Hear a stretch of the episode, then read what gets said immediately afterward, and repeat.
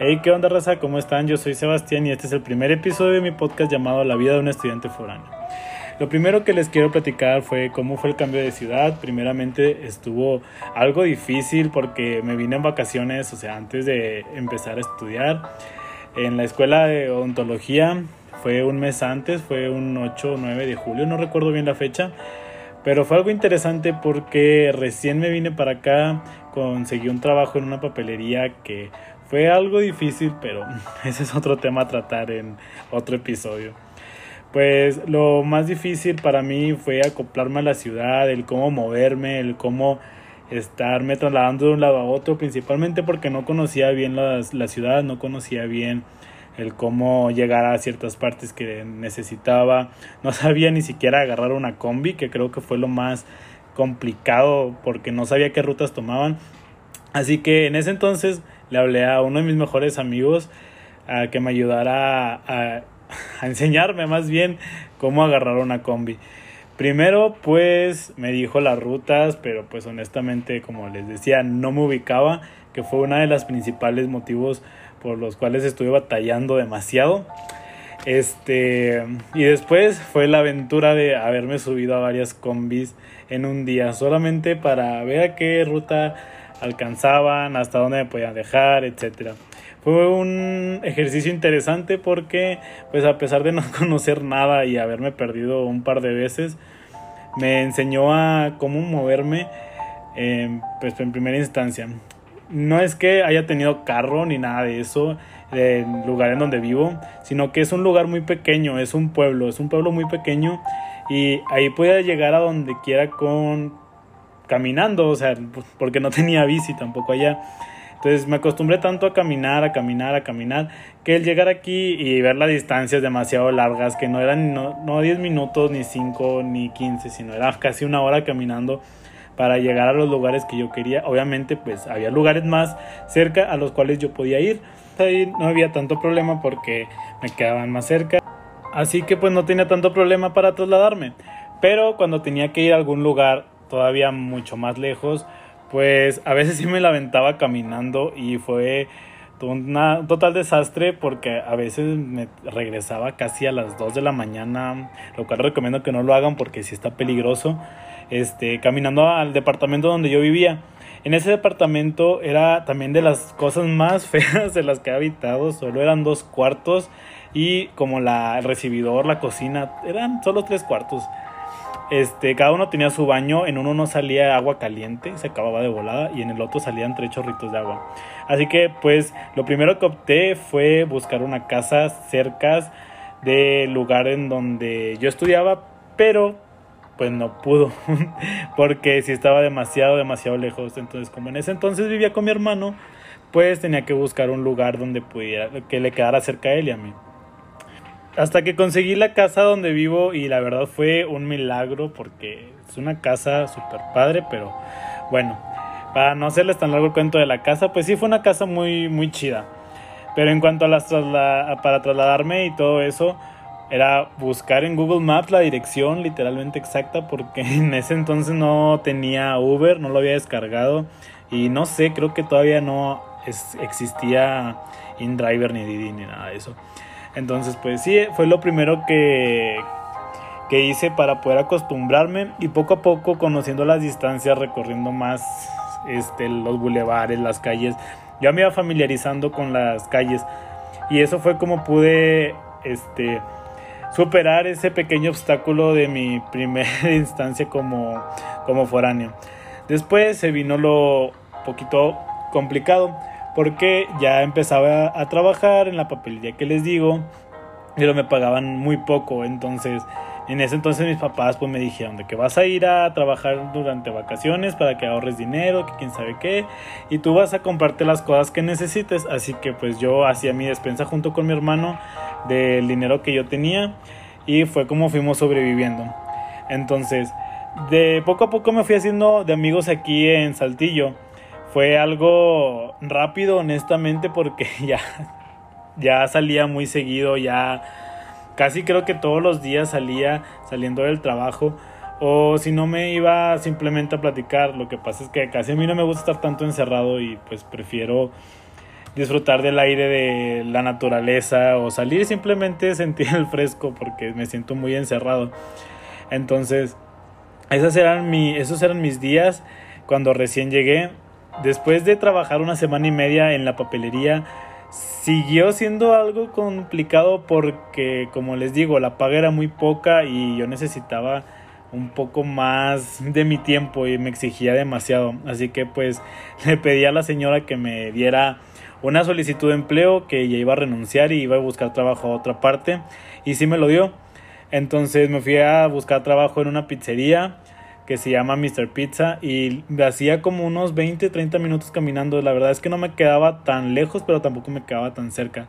Y ahí duré todo lo que restó de vacaciones. Al final me mudé para la casa en la que ahorita vivo porque en el anterior trabajo que tenía la una señora me la había pasado, me la había recomendado. Entonces, pues fue de la manera en la que conseguí esta casa. Y la verdad es que está muy, muy padre, ya está más amplia, está más divertida, tiene más luz y está igual de céntrica que la otra. En realidad no era tanta la distancia de una a la otra, pero sí me queda mejor esta. Yo no pude seguir trabajando en la pizzería porque la escuela me exigía demasiado tiempo. A veces entraba a las 7 de la mañana, salía hasta las 4 o 5 de la tarde y pues en la en el trabajo no en la pizzería no me querían dejar trabajar medio tiempo. Y la verdad es que los entendí en cierta manera pero pues también yo necesitaba el trabajo. Así que la grandiosa idea que tuvo este estudiante foráneo fue crear un negocio de comida junto con mi mejor amigo este para tener más dinero para con para concentrarme más en mí, de, definir mi tiempo. Entonces, la verdad es que sí fue un éxito ese, ese negocio. Lo malo es que nos faltaban mucho. Mis roomies me pusieron un poco de dificultad con, con eso por los gastos de que el congelador, este, el aceite, todo eso, o sea, tenía, querían que dejara como que demasiado limpio, lo cual lo entiendo, y que había mucho gasto también de gas y todo eso. Entonces, pues al poco tiempo de, ese negocio, mi amigo se fue de la ciudad, mi mejor amigo se fue de la ciudad y pues el negocio honestamente no quebró, pero pues sí lo dejamos como que de lado. Entonces, pasé el primer semestre yendo y viniendo este, con el dinero que yo había tenido ahorrado del negocio, con lo que había ahorrado de la pizzería. Y la verdad es que me agradó demasiado porque pues desde que llegué aquí no he dejado de trabajar. Es una cosa súper padre el estar estudiando y trabajando, aunque sí es muy, muy cabrón. Creo que en el siguiente episodio les hablaré de ese tema. Pero bueno, de las cosas, bueno, cuando, cuando entré a la escuela fueron muchas cosas en las cuales no me iba acostumbrando tan rápido. Por ejemplo, las personas, la, porque bueno, o sea, la gente de aquí de Saltillo es un poco difícil, son muy cerrados y pues uno que viene de rancho, donde todos se saludan, donde todos se conocen, pues sí era como que el cambio un poco muy drástico de, de todo eso. Pero pues sin embargo no fue como que la gran dificultad el acoplarme a mi salón, puesto que la mayoría éramos foráneos y había un poco ahí de mejor comunicación y todo eso. Este, las primeras cosas que yo recuerdo cuando entré a la escuela pues eran de que las fiestas, las salidas, las reuniones con amigos. Y la verdad es que estuvo muy, muy padre todo ese, ese, ese semestre. Estuvo padre porque pues cada fin de semana salíamos, cada, yo creo que ah, los martes, los martes que tenía, lo habíamos exentado inglés la mayoría.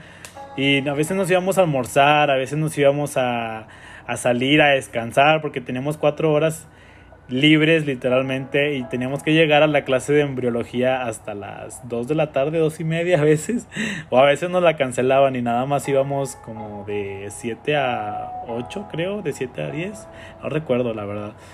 Este, así que sí, pues salimos, en ese semestre salí mucho con, con los que en ese entonces me juntaba, con los de mi salón y fue algo divertido honestamente.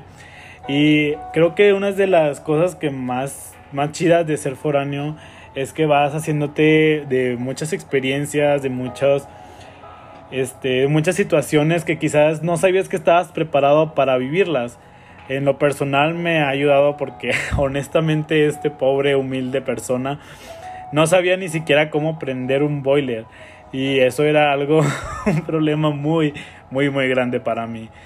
Me fui aprendiendo a, a cocinar, a administrar mi tiempo, este, administrar el dinero para la despensa, para las salidas. Como que a veces, bueno, en el, en el acoplarme a la vida de foráneo y a estar madurando fue un cambio, como les digo, muy difícil porque pues yo estaba acostumbrado a que mis papás se encargaban de los gastos totalmente.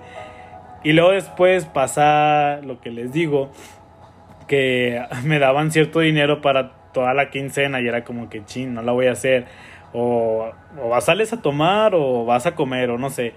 Y también no sabía cuánto tiempo gastaba hacer la despensa, acomodar las cosas este, checar los precios y pues con esto que han aumentado demasiado, pero poco a poco te vas acostumbrando a, a hacerlo, porque pues es parte de, de, crecer, pero pues la vida, como les digo, de foráneo, este, fue algo, ha sido, perdón, ha sido algo difícil, ha sido una aventura completamente, sin embargo, no me quejo y, es, y a la vez me siento muy agradecido porque creo que definitivamente no serían cosas que yo hubiera aprendido si me hubiera quedado a vivir en donde vivía.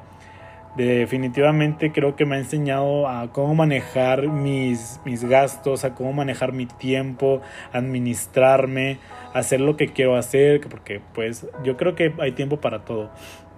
Y al poco tiempo, pues como que sí te vas acostumbrando a estar solo, levantarte a cierta hora, prenderte el boiler, hacerte almorzar, de cenar, de comer, llevarte lonchas a, a donde quiera que vayas.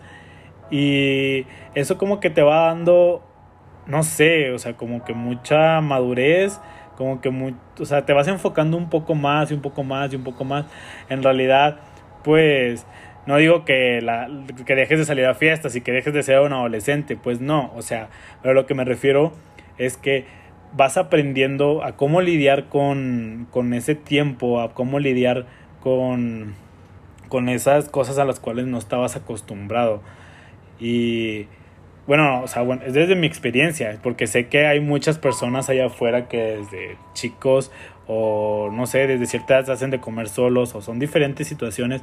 Entonces, pues yo les estoy platicando sobre mi experiencia de vida, sobre lo que a mí me tocó vivir, sobre lo que a mí me ha tocado pasar, pero les digo que ha sido como una aventura y pues esto es como que solamente la introducción a grandes rasgos, ya poco a poco en los siguientes episodios les voy platicando acerca de las situaciones del trabajo, de los problemas que he tenido, las, las dificultades más como que adentradas a, los, a lo, que, lo que ha pasado. Este, pero pues bueno, aquí terminamos el primer episodio. Espero que les haya gustado. Espero que me sigan, que sigan disfrutando pues de la, las experiencias de esta persona que con mucho cariño les estoy compartiendo. Entonces, pues bueno, la verdad no sé cuándo voy a compartir episodios. Yo creo que cada que descanse. Y espero que me sigan para seguir compartiendo todas estas historias. Así que pues bueno, nos vemos la próxima semana y un besazo.